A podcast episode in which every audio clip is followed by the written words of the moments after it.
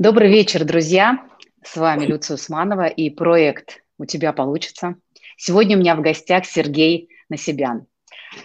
Тренер-психолог, да, добрый день. Тренер-психолог, бизнес-тренер и консультант, приглашенный эксперт на радио и телевидение, основатель и главный тренер компании Тренком, коуч, путешественник. Сергей, добрый вечер, спасибо, что пришли. Добрый вечер, спасибо, что позвали. Мне кажется, что у нас сегодня очень важная, актуальная для всех тема с таким практическим, а, прикладным применением, а, как идти к своей цели и при этом не сбиться с пути. А mm-hmm. вот об этом сегодня и поговорим. Сергей, а как вы считаете, у каждого ли человека есть важная, амбициозная цель?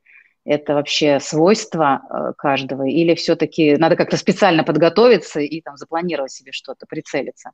Нет, ну давайте так. Э, я не знаю, как по поводу того, что у каждого человека есть э, важная цель, но вы поймите, что, на мой взгляд, каждый человек находится все время в контексте э, выполнения цели. А, то есть вообще, в принципе, все это мироздание построено по принципу соединения энергии потенциала с энергией, соответственно, непосредственно кинетики или возможности, да, там, не знаю, кто это, кто как это будет называть, там, Шива, Шакти соединились, Ини, Янь, mm-hmm. как угодно, но а, вообще, в принципе, все это творение возникло только в результате того, что появилось какое-то намерение, какая-то цель. А, ни, ничто абсолютно в этом мире не происходит просто так, у всего есть какая-то цель. Если перевести это в физическую форму, то любое движущееся тело стремится к покою, а любое тело, находящееся в покое, стремится к движению потенциально. Поэтому надо понимать, что понятно, нам может показаться, что мы в этой вселенной просто блуждаем, нам может показаться, что мы э, в Солнечной системе просто вращаемся и никуда не движемся, но я абсолютно уверен, что абсолютно у всего есть цель. Просто э, всегда есть больший контекст, который эту цель определяет. Поэтому, на мой взгляд, это важно понимать. И когда я 15 лет, соответственно, ушел из бизнеса и решил стать тренером, психологом. Тогда еще слово коуч не существовало, но потом впоследствии коучем. А, я ушел туда именно потому, что я осознал, что я движусь не к своим целям, от чего мне плохо, и вот я решил поменять, так сказать, свою жизнь. В этом смысле в результате моих изменений, ну, через мои руки прошло уже там порядка 20 тысяч человек, а, которым я в той или иной степени помог осознать свои цели. И вот тут важно понимать, что если ты э, в данную секунду, неважно, в секунду, в минуту, в час теряешь э, контакт с собственной целью, значит, в этот момент ты осуществляешь цели других людей или каких-то других эгрегоров. Mm-hmm. Поэтому цель-то все равно будет. Mm-hmm. Да, и спасибо. Э, очень интересно, мне понравился Шива Шакти и Янь, и вообще цель, это же всегда такая янская позиция, и э, невозможно только находиться все время в потоке и, и, и быть таким благостным человеком. Это классное, наверное, сознание, но вот такая позиция в хорошем смысле э, мужского проявления, да, янская, это как раз про целеполагание. И здесь важно понимать, что ну, это вообще моя цель или нет, или я живу чью-то другую жизнь. Как mm-hmm понять, э, что это твоя цель, и вообще принять себе цель, которая будет, э, которая имеет смысл реализовывать? Ну, я думаю, что если э, говорить, исходя из контекста возможной стопроцентной осознанности, то, в общем-то, если вы все время осознаете, что вы делаете, зачем вы делаете и как вы это делаете, mm-hmm. то есть способны это повторить, если это нужно, или наоборот не повторять, если этого не нужно, то это было бы, наверное, идеально. Если от идеала немножко отойти, то, ну, я не знаю, в общем-то, человек э, так устроен, что психика человека все время тестирует реальность через вопросы. То есть она все время задает вопросы. Даже сейчас, когда вы разговариваете со мной, ваша нервная система и ваша психика тестируют даже процентное содержание кислорода в воздухе. Но вы же не знаете об этом. Но как ну, только станет меньше там 20-18%, вы начнете задыхаться. То есть она начнет вам подавать сигналы. Вы понятия не имеете, как это происходит, но это работает. Вот. Здесь ровно то же самое. Так, что-то висит у меня. Да, у вас что-то зависло. Так, Сергей, э, Когда я, вас не слышу сейчас. Э, интересно. Ага, сейчас, я вас слышу, э, вижу. Вы меня слышите, видите? Все вернулось, да, немножечко было какое-то подвисание. Но видео пока угу. у вас виснет. Угу. Что-то с интернетом, видимо. Мы с вами проговорили про интернет перед, и вот он немножечко нас тут... Хорошо, сейчас видно, слышно меня? Все в порядке с трансляцией? Я вас только слышу, но не вижу. Угу. Ну, сейчас будем, дождемся, когда видео подгрузится, потому что я-то себя вижу. Ага, картинка зависла, мне пришло. Хорошо, Сергей, я вас слышу. Вы, пожалуйста, продолжайте, потому что, чтобы наш диалог э, шел в эфире. Угу. Ну, так вот, э, в этом смысле э, я думаю, что если человек, например, условно говоря, понимает, что психика находится все время в вопросе и задается, например, он становится ключевым для него вопрос, что я делаю и для чего я это делаю, а, то это самый важный а, способ и метод а, понимания, что я действую согласно своему намерению и своим целям. Я бы сказал вот так. А если нет, значит кто-то другой вами управляет прямо сейчас. Ну, то есть имеет смысл всегда задавать себе, самому себе вопросы, да, туда ли я двигаюсь, Э, и... Ну, я двигаюсь? А зачем я делаю то, что я делаю? Зачем я делаю то, что я делаю? Ну хорошо, вот человек определился со своей целью. Она у него есть, и есть намерение, желание идти двигаться по этому пути. А, ну, про цели много сказано, о том, что если цель большая, то имеет смысл ее разбивать на кусочки, и это выражение слона надо есть, да, по чуть-чуть. А, есть уже понимание, да, есть э, план, движение, человек начинает. Угу. И иногда происходит такое, что вот э, почему-то он останавливается и, и, и замирает, и ничего не делает. И тогда он говорит, что-то со мной не так, или что я чувствую, мне что-то мешает. Ну, в общем, начинаются какие-то вот эти э, колебания. Вот на ваш взгляд, какие самые э, распространенные препятствия на, на внутренние, конечно, э, да, про внутренние мы говорим, э, к тому, чтобы человек продолжал двигаться? А, ну, я не знаю, можно ли тут говорить о том, что есть что-то, а, что-то... Вы со мной? Да, да, я вернулась. Что, что происходит здесь, да.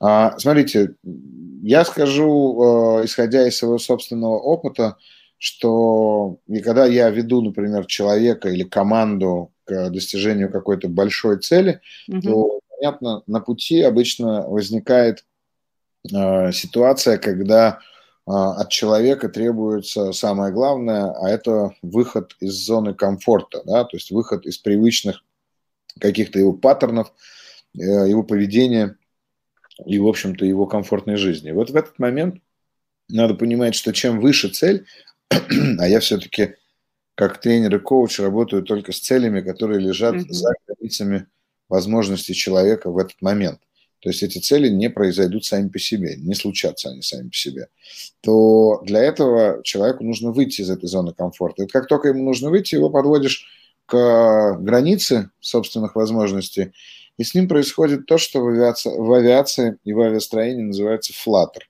Это такой физический mm-hmm. феномен, который возникает при достижении самолетом скорости предела звука, и ему надо ее преодолеть, вот в этот момент происходит флаттер. И у каждого из нас происходит флаттер. Он по-разному выглядит. Кто-то начинает болеть, у кого-то начинают сыпаться дела, у кого-то кто-то вдруг ни с того ни с сего впадает в спячку и не может прийти в себя и проснуться. По-разному. Но все это все равно будет называться флаттер. Я очень хорошо знаю свои флаттеры, как они работают.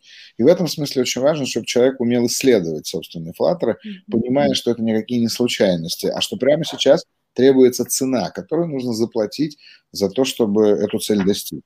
А, неважно, как это будет выглядеть. Потеря сил, потеря энергии, а, прокрастинация, любимая сейчас всеми, или ну, да.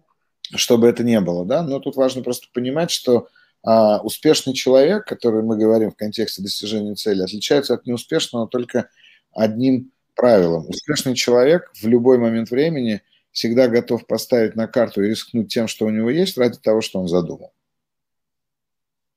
А если страшно?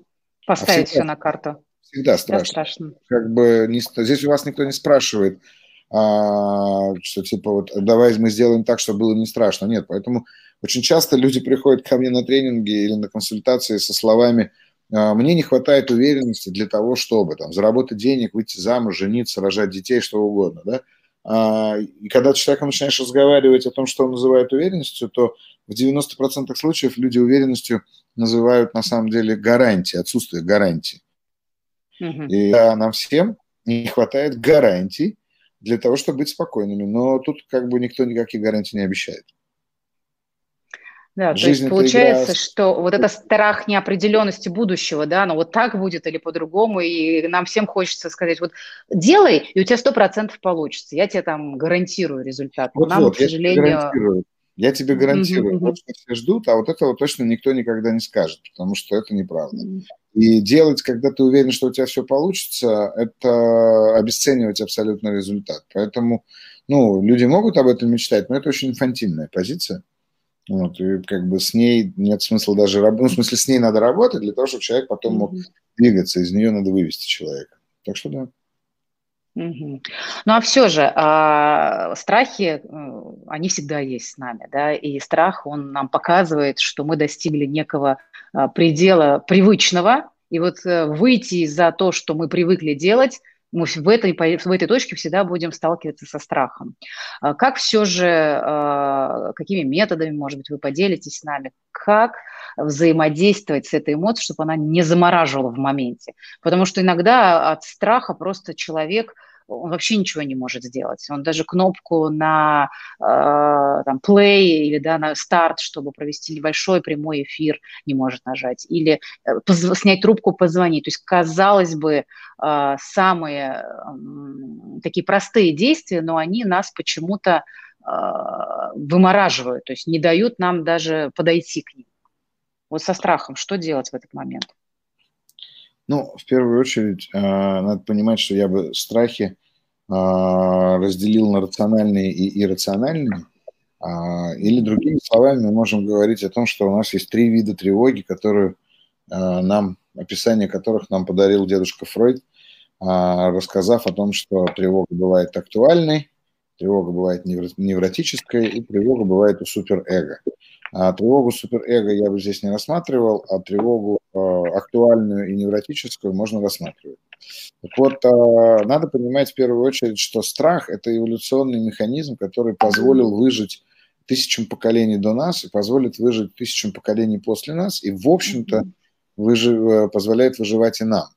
Но надо понимать, что страх всегда будет предлагать, ну, то есть, если смотреть, то страх, конечно же, всегда находится рядом с нами, так сказать, на пути эволюции и э, защищает нас от необдуманных поступков, от необдуманных рисков. И поэтому, конечно же, он, с одной стороны, наш э, друг. Но в этом смысле здесь надо понять, вы у страха или страх у вас. Потому что страх прекрасный слуга, но отвратительный хозяин. Да? И в этом смысле, э, если вы подчиняетесь страху, то вы живете в э, такой, практикуя, э, практикуя, ну, я не знаю, стратегию выживания, да? А стратегия выживания не хороша и не плоха, она просто стратегия. Но есть у нее один большой минус. Вы все равно умрете, и в отличие от всех остальных живых организмов на Земле, мы единственные с вами, кто знает о своей собственной смертности, мы понимаем, что мы все равно умрем. Вот. И поэтому, в общем-то, как бы можно, наверное, прожить в подвале, в пещере, в заперти а, своего страха всю свою жизнь, но только это нельзя назвать самой жизнью, потому что а, цели, большие цели, которые мы можем хоть как-то определять как не знаю, чудо, как э, там, везение, как э, быть в потоке, ну, сейчас по-разному все это называют и говорят, но все равно это никогда не будет сопряжено с э, стратегией выживания. А жизнь начинается за пределами безопасности, вот в чем дело. Да. А, и здесь, да. И, если мы э, понимаем, что в любом случае нам э, полную безопасность никто никогда не гарантирует, э, то мы выбираем идти навстречу страхам, сталкиваемся со своими этими эмоциями. И здесь, наверное, можно говорить о навыке выдерживать, да, потому что если нам никто не гарантирует, что э, у тебя будет результат, и mm-hmm. страхи все время идут рядом с нами, то, наверное, становится основной задачей выдерживать вот это состояние неопределенности, продолжать предпринимать необходимые действия, двигаться по направлению к своей цели, вот в, этой, в этих условиях тотальной неопределенности. А, как вот эти навыки устойчивости, а, выдерживания можно в себе тренировать? Что, э, что помогает в этом? Ну, в первую очередь, я бы, наверное, говорил о том, что страхи все-таки нужно очень четко вербализировать, то есть э, из невротического поля их надо перевести э, в, так сказать, в поле осознавания э, и очень четко и конкретно прописать. Ну, например, вот вы часто используете фразу достаточно такую общепринятую, как страх неизвестности. Э, ну, люди очень часто об этом говорят, но только вот есть один нюанс. Дело в том, что в самой неизвестности нет ничего страшного. Нет, просто психика невротически в пространстве неопределенности начинает а, рисовать а, определенные сценарии, и они достаточно известны. И поэтому а, надо из неизвестного это перевести в известное и вербализовать. Как только вы вербализуете собственные страхи, с этого момента вы уже, по крайней мере, начинаете с ними взаимодействовать. То есть они перестают быть вашим контекстом. Угу. То есть первая задача вообще признаться себе в том, что мне страшно, да, ну, легализовать да. страх. Легализовать страх, да, и самое главное, что легализовать его в итоге через вербализацию, максимально детальную вербализацию, Детально, насколько это возможно. Да, потому что контекст и содержание есть э, две формы э, существования. У всего, у любого содержания есть контекст, да, э, и у любого контекста есть содержание. Тут просто вопрос, что, так сказать, где вы находитесь. Если вы являетесь носителем страха, вы можете с ним взаимодействовать. Если вас окутывает страх, то вы ничего с этим сделать не сможете. Поэтому задача его вербализовать любым способом. Где он находится в теле, что он вам говорит, какого он цвета, какой он формы. Неважно. Тут нам помог в этом смысле а, первым, наверное, в а, новейшей истории психологии э, Юнг, который, в общем-то, сказал, что у абсолютно любого аффекта есть потенциал к исцелению болезни. Вот и все. Поэтому очень важно из аффективного его перевести в рационально. То есть, когда мы рационализируем страх, здесь нет э, ли попытки, ну, как бы избегать его? Нет, нет, нет, подождите. Вы не сможете избежать страх. Он же никогда никуда не денется. То а есть... подавление страха? Иногда, вот знаете, люди приходят и говорят, я ничего не боюсь, мне ничего не страшно и, так знаете, подавленная эмоция. То есть, э, я а внутри очень сильное напряжение. Конечно, я много лет жил в этом, и как бы я, как никто другой, наверное, понимает, что такое ничего не бояться, по крайней мере, жить в иллюзии, что я ничего не боюсь, да? Uh-huh. А, но в 35 лет я попадал в ситуации, в которых я просто плакал как ребенок, потому что мне было страшно в такой степени. Я сидел в горах, в Гималаях, громыхал вокруг гром, и я понимал, что я лежу в каком-то непонятном сарае, и от этого сарая ничего сейчас не останется, а никто из моих родных даже не знает, где я, и тогда не было мобильной связи, интернета и всего остального. И да, я позволял себе плакать, потому что я понимал, что мне страшно, потому что крысы бегали по толку от страха вместе со мной. Но э, это совсем не означает, что этого страха не было. Другой вопрос, что мы его не осознавали. Но вы поймите, человек, который подавляет этот страх, он не придет ко мне с этим разговором он так и будет жить э, в ситуации, где он этот страх либо подавляет, либо компенсирует. И до тех пор, пока он справляется, да, господи, не надо его трогать. Но при этом ведь этот человек может сказать, «Э, мне что-то мешает, потому что он рано или поздно... разговор, все, да. с этого момента уже надо потихоньку вести его к осознанности, конечно. А знаете, я еще что заметила в истории про страх? Вот людям кажется иногда, что если они начнут вообще про страх говорить или в эту историю вообще пойдут в работу, то э, им кажется, что что-то произойдет. То есть страх страха, знаете, такое случается. То есть если мы начнем вербализовать, если начнем озвучивать то, чего я ну, действительно боюсь, то это как будто бы произойдет. То есть это тоже некая такая конструкция ментальная, да, которая способствует вот избеганию этой темы потому что э, ну, все что угодно, да, можно идти за обещанием успеха, за тем, чтобы как классно поработать со своей самооценкой, и, и еще много разных историй, но э, призыв поработать со страхом, э, он не вызывает как это сказать, ну, желание, что ли, туда идти, потому что даже сама тема, она как-то некомфортно, что ли. Есть некое такое нагнетание, что ли. Это, это чисто мои наблюдения, я делюсь, может быть, вот вы меня прям поправите ну, я понимаю, здесь. Вы говорите, да. Часто да, и, и, том, что да. боятся, что это случится. Это правда. И вот э, как же, ну хочется же, я понимаю, что э, как бы невозможно же притащить человека там к желаемой ситуации, он сам должен осознать прийти, но все же э, как тогда, если человек боится вообще самого страха, да, то есть страх страха, как же ему, может быть, сделать первый шаг туда, какой может быть заход в эту область? Ну, вы можете здесь что-то порекомендовать? Если вы спрашиваете меня как специалисту специалиста, то в этом смысле очень хорошо помогает арт-терапия, сказкотерапия, где человек может говорить о себе в третьем лице, может рассказывать о ком-то. Э, помогает кинотерапия, где мы можем подобрать какой-то фильм человеку, в котором он может увидеть, так сказать, себя. Да? Вот у меня, в частности, mm-hmm. на, на следующей неделе будет мой авторский тренинг «Стыд, вина и одиночество», и первое, с чем мы работаем, это мы работаем со страхом, потому что это ключевая эмоция. Я работаю с тремя ключевыми эмоциями – страхом, чувством стыда и чувством вины. А, это три эмоции, которые, в общем-то, закладываются в нас именно социально. Потому что ни один человек а, при рождении своем не боится ни высоты, ни воды, ни змей, ни крыс, ни пауков, никого. А, ну и уж тем более не боится опозориться, не боится быть глупым и много чего другого. Но общество, оно должно сформировать внутри вас личность э, этими тремя инструментами – страхом, чувством вины, чувством стыда. А, и все, как только вы сформировали, значит, вы правильно функционируете, вы адекватны, и вас можно выпускать в люди, в мир, в жизнь и так далее. Здесь просто я говорю, надо разделить, очень важно разделить э, страхи иррациональные и страхи рациональные, то есть инстинктивные в этом смысле, и посмотреть, где человек зажался. То есть если он зажался в инстинктах, это одна работа. А, работа с инстинктивными какими-то реакциями. А, если это работа все-таки, если человек находится в невротическом поле, то это другая работа.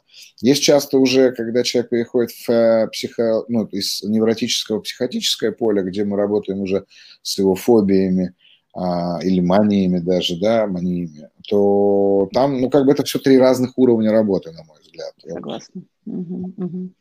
Ну да, это все-таки разные категории страхов абсолютно. И там, э, как мне кажется, вот э, все, что касается, а, ну не все, но большинство, что касается именно препятствий на пути к реализации цели, которые связаны вот, ну, с некой социальной реализацией, это все, все-таки те самые социальные страхи, да. И да. вот тот же самый стыд, это ведь э, то, да, как на, нами управляет общество, и как мне видится в России особенно, вот это культура стыда, она процветает, потому что если, например, взять э, западный, западное общество, у них больше чувства вины. То есть там mm-hmm. вот поэтому у них э, распространено вот эти круги, круги, когда человек говорит, я вот такой-то, и я беру на себя, вот, ну, как бы я виноват.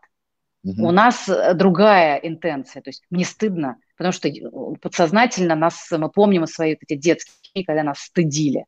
То есть mm-hmm. нами больше управляет вот этот, больше мы попадаем в стыд и страх попасть в эту точку, где мы очень сильно уязвимы, где мы не чувствуем себя безопасно, он, наверное, страшнее самого страха даже как такового.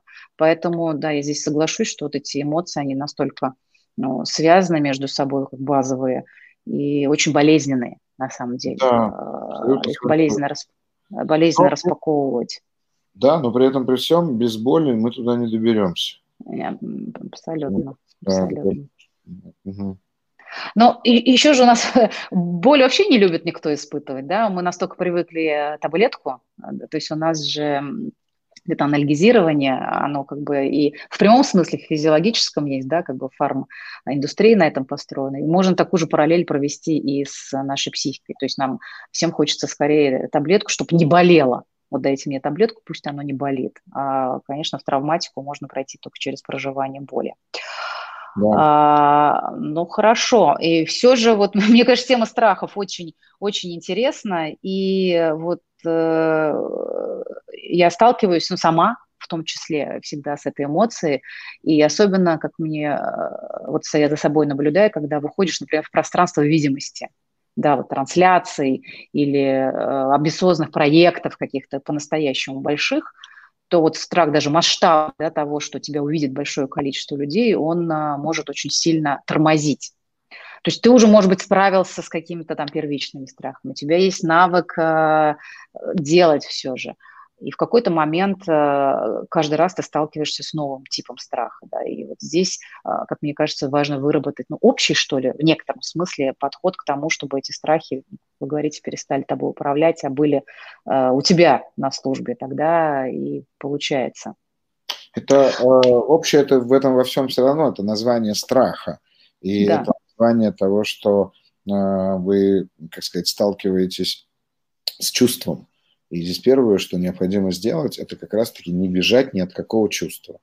Вот, например, mm-hmm. сегодня э, у меня была работа с одним актером, которому потом досталась роль определенная, и он ее, значит, играет, и он э, пришел ко мне для того, чтобы я его там проконсультировал. Я консультирую достаточно много актеров, э, режиссеров, когда они снимают фильмы и так далее, да.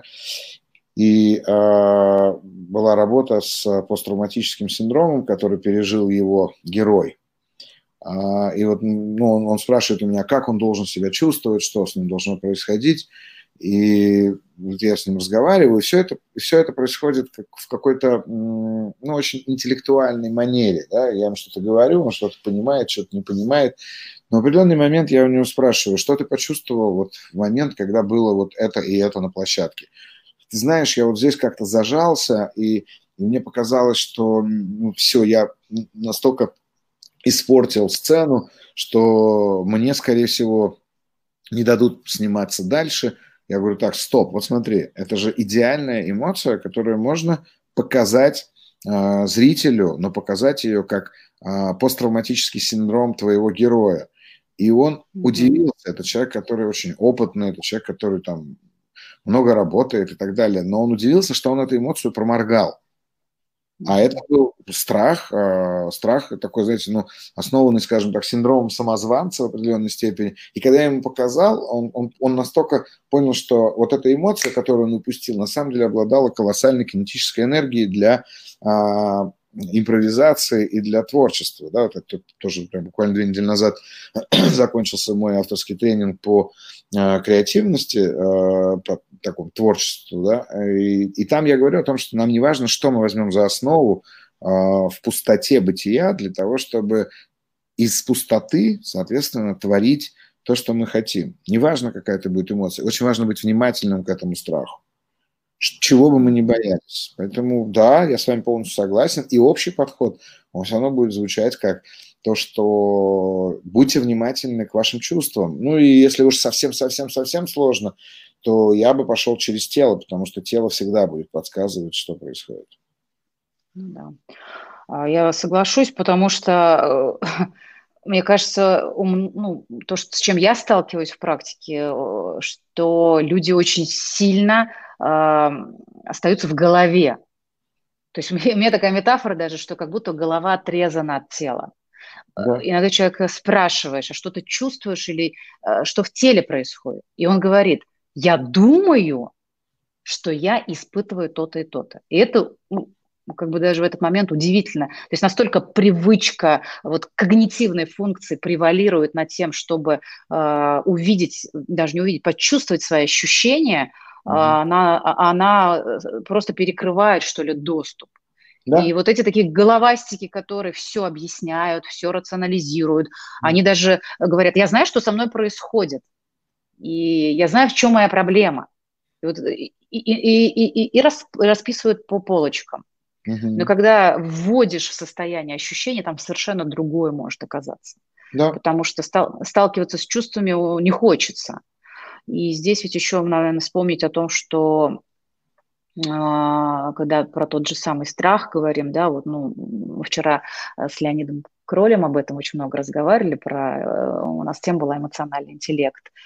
И говорили о том, что э, еще наш прошлый опыт не нашей жизни, а опыт наших родителей, бабушек, дедушек, вот он был настолько травматичен, тех, которые пережили войну, и там же вообще ну, в какие-то моменты было, надо строить жизнь или надо воевать, то есть вообще не до чувств. То есть такая заморозка чувств была, э, и я помню, например, из своей семейной истории, и когда я занималась родом, я спрашивала маму, говорю, мама, у нас есть какие-то ну, болезненные, такие серьезные истории в роду? Она, не-не, у нас ничего такого не было. Угу. Ну, я говорю, точно не было. Ну, там она вспомнила, естественно, про раскулачивание, там еще что-то. Много что-то мне рассказала, и мы с ней там пишем вот эти э, подревы. Я ее просила делать записи. В какой-то на момент, как будто бы между делом мне говорит, рассказывает историю о том, что моя, ее бабушка в один год потеряла мужа и троих детей. Я говорю, мама, а почему ты мне, ну, как бы вот, как? Я же тебя спрашивала, было mm-hmm. что-то болезненное? Она говорит, ну, не знаю, что, ну, как бы, да, было и было. Я начинаю раскручивать, говорю, слушай, ну, это же, это же боль, а, вообще про это говорили в семье, что-то. Она говорит, нет. То есть, представляете, про это даже не говорили, и это как будто бы стало такой обыденностью. А вот сейчас, представляете, представляете, ну, женщина, которая вот одна, это же, ну, там, целая история. И вот это э, обесценивание. Конечно, это не то, что сейчас или тогда. Я думаю, что угу, просто угу. когда люди справились и пережили это каким-то образом, закопали куда-то, потом они стараются просто не скрывать эту крышку. Это правда. И очень часто люди мне тоже говорят, зачем нужна ретравматизация. Но я большой сторонник того, чтобы уметь ретравмироваться, ну, потому что mm-hmm. мы как раз с Сашей Ройтманом часто говорим о том, что мы, мы как бы оба считаем, что человек – имеет гораздо большую эмоциональную выносливость, чем мы об этом думаем. Вот, поэтому да. это вопрос именно этого, да. Согласен? Э, получается, человек говорит, мне даже страшно туда заглянуть, я не выдержу. А по факту, когда ты себе говоришь, я могу это выдержать, оно вдруг так и происходит. И там на, на, как, как будто гораздо больше силы скрывается вот в этом а, в признании, что ли, этого факта, той самой боли, а, переживаний, всех эмоций. И я вот прям помню, когда мы с мамой стали про это говорить, мне было ощущение, что она начала проживать эмоции, которые не допрожили а, там, мои предки. Да, в степени так и есть.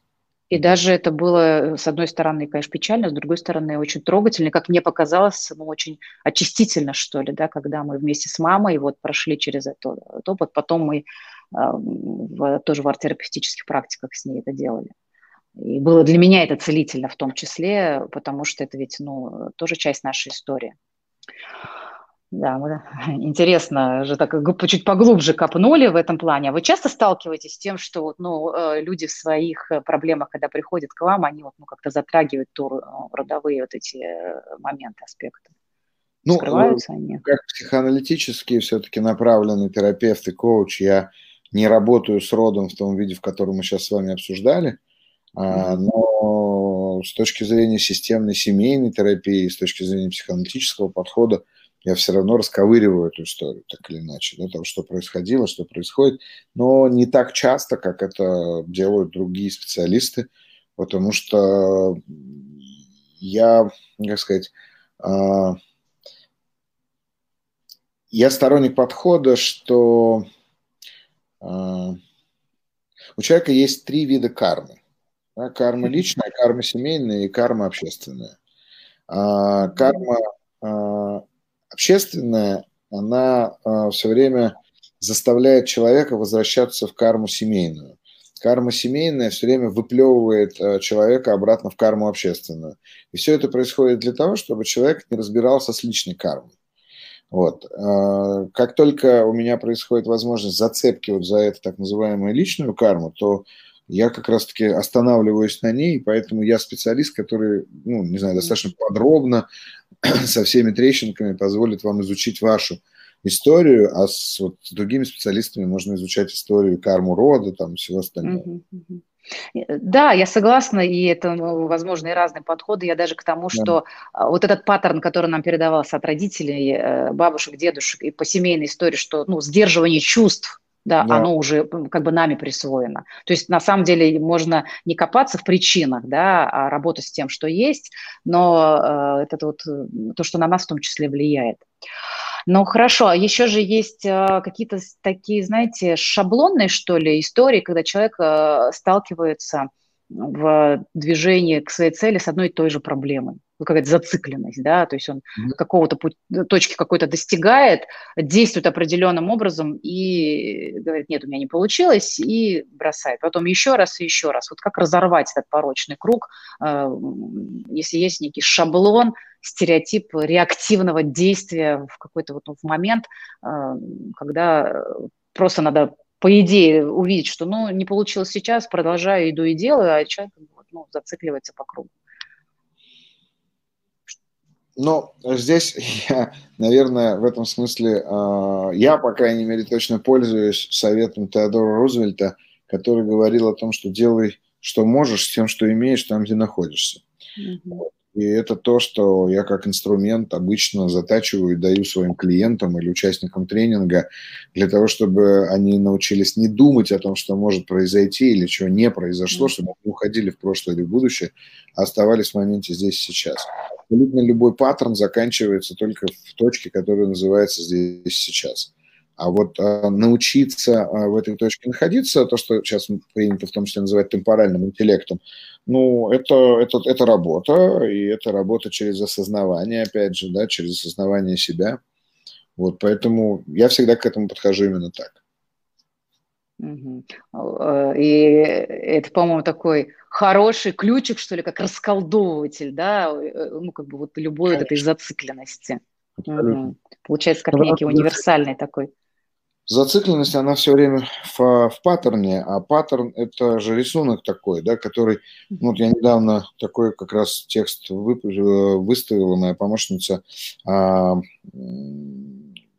пост, не, не знаю, ну, где-то на моих профессиональных страницах, а, о том, что, а, ну, сам паттерн – это как когда ткачиха какая-то невидимая, да, она а, продолжает ткать, и у нее есть только одна задача. Она должна соединить конец с началом, да, и чтобы снова началось, так сказать, вращение по этому колесу.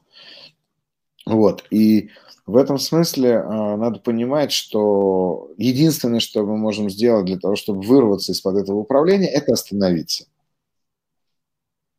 Вот как только мы останавливаемся, как только мы прекращаем что-то делать, знаете, вот, например, у меня спрашивают, типа, как мне относиться а, к, там, к тому, что мне сказал мой муж.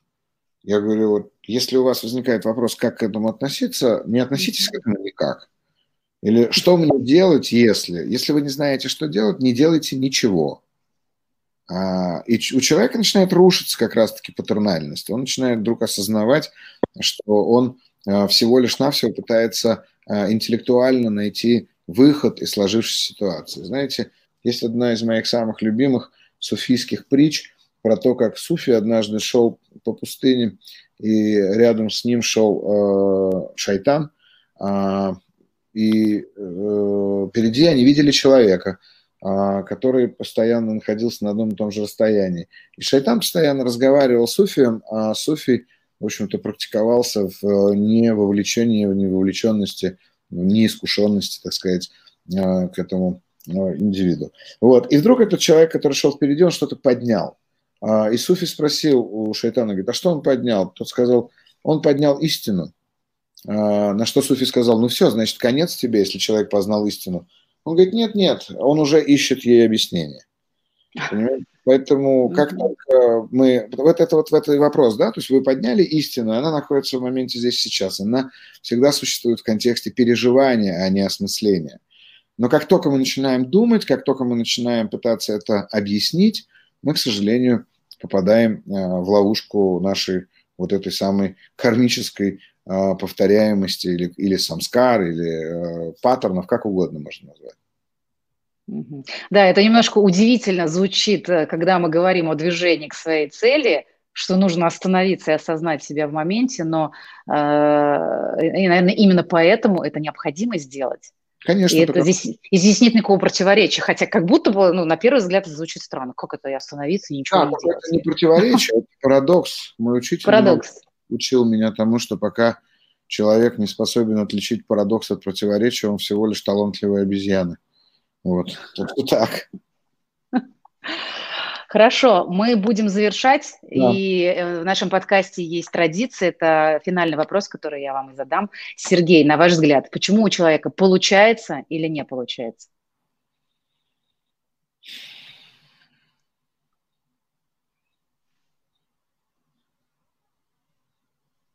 Ну, понимаете, как получается или не получается, это всегда совокупность результатов. А, совокупности результатов всегда предшествует а, деление результатов на отрицательные и положительные. Положительные результаты мы всегда называем результаты, которые, а, которые оправдывают наши затраты, которые соответствуют нашим ожиданиям. А отрицательными результатами мы на самом деле называем результаты, связь с которыми мы отрицаем. Вот если человек не отрицает свою связь с любым результатом, то он обречен на успех. Поэтому получается, когда человек несет ответственность, не получается, когда человек ее сливает. Спасибо большое, спасибо. А, ну что, сегодня, друзья, мы завершаем а, наш эфир. А, Сергей, вам огромное спасибо, благодарность за нашу сегодняшнюю да. беседу. Надеюсь, что многим было полезно. Друзья, всем пока, до новых встреч. До свидания.